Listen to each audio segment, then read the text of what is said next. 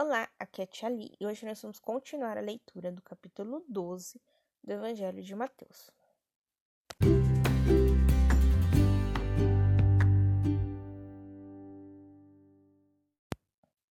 Bem-vindos aos Novenáticos Kids e hoje nós vamos continuar a leitura do Evangelho de Mateus, do capítulo 12, versículo 38. Estamos unidos em nome do Pai, do Filho e do Espírito Santo. Amém. Santo anjo do Senhor, sete marchas da piedade divina, sempre me rege, guarde, governe e ilumine. Amém. Estivemos unidos em nome do Pai, do Filho e do Espírito Santo. Amém. O sinal de Jonas. Nisso, alguns escribas e fariseus tomaram a palavra, dizendo: Mestre, queremos ver um sinal feito por ti.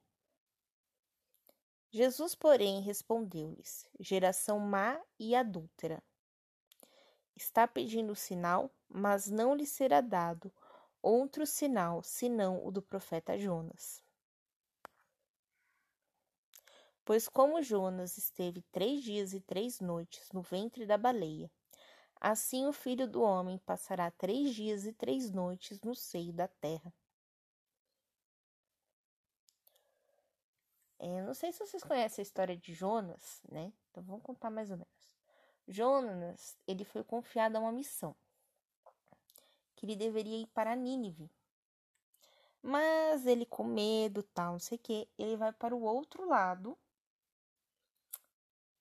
E aí Deus, né, para castigar Jonas no sentido de corrigir e educar, faz com que um grande peixe engula Jonas. Algumas pessoas vão traduzir que esse peixe é uma baleia, tá? Só que na região que, que Jonas estava não tinha baleia, gente. Desculpa falar, mas não tinha. Tá? Então era um grande peixe, tá bom? E Jonas teria passado ali três dias e três noites, né? Refletindo sobre o que ele não fez. É, que foi obedecer a Deus e aqui é que acontece que os fariseus e os escribas querem. Eles querem um sinal, ou seja, eles querem um milagre que Jesus faça para provar que ele é ele, né? Provar que Jesus é o Messias. E aí Jesus fala que o sinal que eles vão ter é o sinal de Jonas, que ficou três dias e três noites na baleia. E depois voltou e foi e foi obedecer a Deus e foi para Nínive. E aqui ele fala que o filho do homem passará três dias e três noites no seio da terra. Esse seio da terra eles entendiam como sendo o lugar onde estavam os mortos.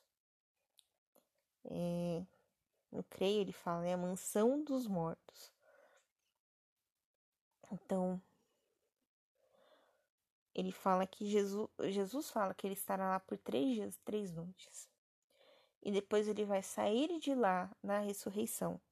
Só que nem os escribas, nem os apóstolos entenderam esta metáfora. Tia, o que é metáfora? Metáfora é quando a gente usa é, de uma outra história para fazer analogia com a história que a gente quer contar. O que é analogia? É estudo do semelhante, estudo do igual. Então ele vai falar assim: Jonas passou três dias, três noites na baleia. Jesus vai passar três. Que é semelhante? Que é um lugar escuro, nunca fomos para lá, não sabemos como. Então, comparar.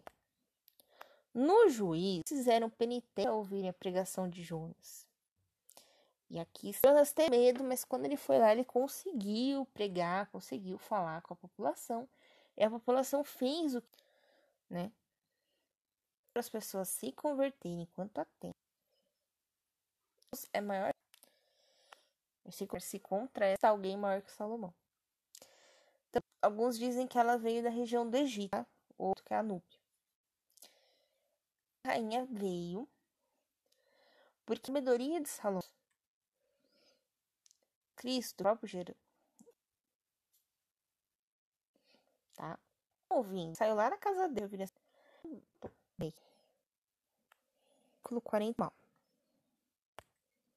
Procurando para fachar. Ele vai buscar quais vai entrar e vão morar. E qual é a situação final? Que aquela pessoa vai ficar pior que antes. Vamos lá. A pessoa, aquela história, a pessoa. Dentro. Muito bem. Casa. Puf, expulsou de pra fachada. Deixar ela linda.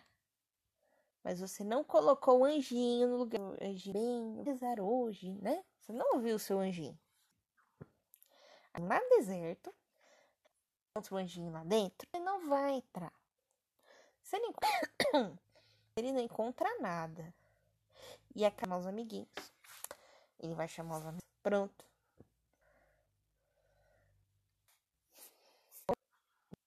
Para as pessoas, é verdade. Salmo vão. E a gente não terminou o capítulo. Ah, amanhã a gente termina o capítulo 12. Será? Será? Amanhã a gente tá bom? E o amor de